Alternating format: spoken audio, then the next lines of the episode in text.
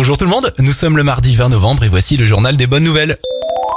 Le plastique au Canada, c'est terminé. Le gouvernement canadien vient de franchir un nouveau palier dans la lutte contre la pollution. D'ici 2021, paille, sacs, couverts et autres plastiques à usage unique seront interdits, que ce soit pour les professionnels ou bien pour les particuliers.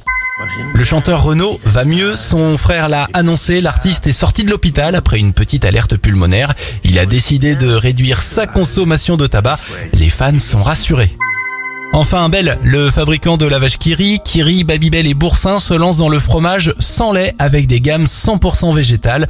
Le but étant de réduire drastiquement l'émission de gaz à effet de serre. Ces nouveaux produits moins polluants devraient arriver dans les prochains mois. C'était le journal des bonnes nouvelles. Il vous attend maintenant en replay sur notre application et notre site internet Radioscoop.